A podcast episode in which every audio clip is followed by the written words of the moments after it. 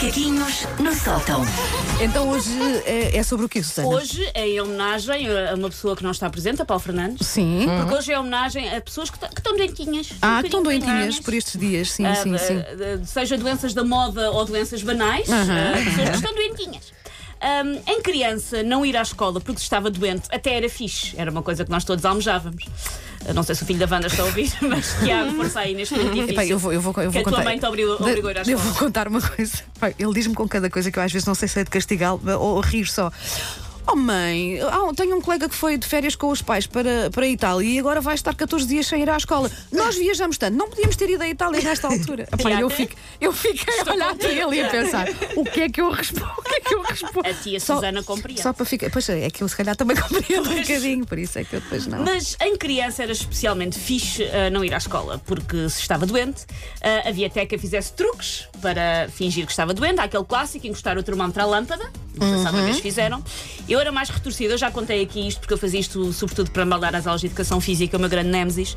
Ah, eu, às escondidas do dos meus pais, bebia um copo de leite a escaldar e um copo de leite gelado, a minha garganta inchava, e eu ia em Meryl Streep, em Vitor, Vitor Norte, naquele telefilme em que ele gritava: Mas porquê é que ninguém me disse que isto ficava para sempre? Eu ia na minha melhor atriz ter com os meus pais a dizer: Olha, muito doente. Mas onde é que tu aprendeste esse truque? Eu nunca tinha ouvido falar nisso. Fui eu que inventei, eu tenteado. Quem quiser vou usar, Meu Deus. quem quiser usar, mando, eu mando o NIB, vocês pagam Eu acho que nós devia- de não devíamos estar a falar nisto na rádio porque há miúdos a ouvir. Não deixes os vossos filhos é verem lá. isso. Crianças, não, fa ah, não faça. fazer estas Ah, coisas, não.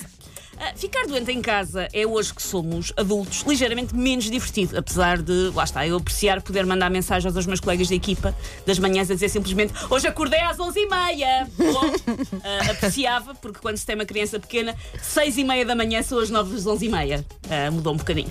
Mas é menos divertido estar doente agora do que na infância, porque não temos propriamente quem fique o dia todo em casa a ser nosso escravo, ah, perdão, nosso enfermeiro, nosso guardião do ninho. E estar-se doente sozinho em casa, em adulto, não é Não é, não é, não é. Ter que me levantar em suplício para fazer o meu próprio chá, a minha própria papa de banana com laranja e bolacha, parece-me claramente contra a Convenção de Genebra. Devia lá estar alguém para fazer isto por mim. Outra coisa que se descobre quando se fica em casa doente, em casa, lá está, é a chamada Daytime TV. Os programas que dão na televisão Tudo, durante o dia. tudo, tudo, tudo. Ai, as E eu coisas vejo, que eu vejo. tudo.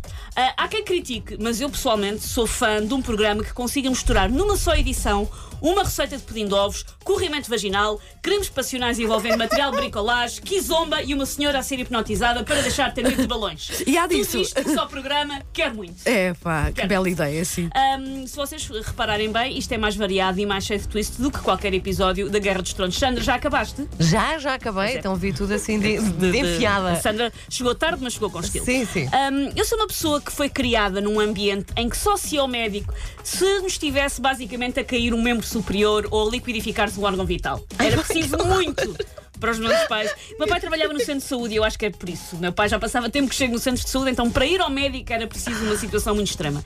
Então o que é que ainda hoje em dia, porque eu habituei-me a este modo de operar, o que é que ainda hoje em dia faz a Susana doente? Vai à farmácia. Ah, aconselhas-te com o farmacêutico, não é? És daquelas pessoas que chega lá e diz: olha, é uma dor de garganta. Também faço Também me dói a. O que é que acha? Pobre farmacêutico, comigo tem o trabalho todo. Eu não, eu sou tão hipocondríaca que eu tenho que ir logo ao Tens- médico. faz logo a correr. Eu Estou é- com todo o respeito pelos farmacêuticos, mas eu vou logo a correr. Aliás, eu até aos meus.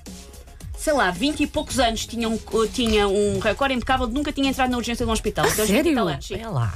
A primeira vez foi há não tanto tempo quanto isso. e, Boa, algumas delas foi, e algumas delas foi por causa da gravidez, não foi culpa minha, foi culpa do puto. Ah, portanto, se alguma vez vocês entrarem numa farmácia e estiver uma maluca a mostrar ao farmacêutico um quisto que apareceu na virilha, ali com a perna alçada no balcão, se calhar sou eu. És tu. Digam Sim. lá lá, digam lá lá. Os farmacêuticos, por acaso, devem apanhar com cada coisa, sim. não é?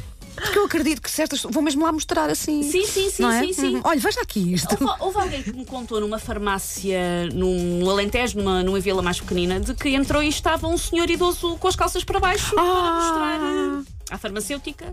Isso era um bom desafio para lançarmos na ao- aos farmacêuticos que, que nos ouvem. Já terminaste? Já, já, já.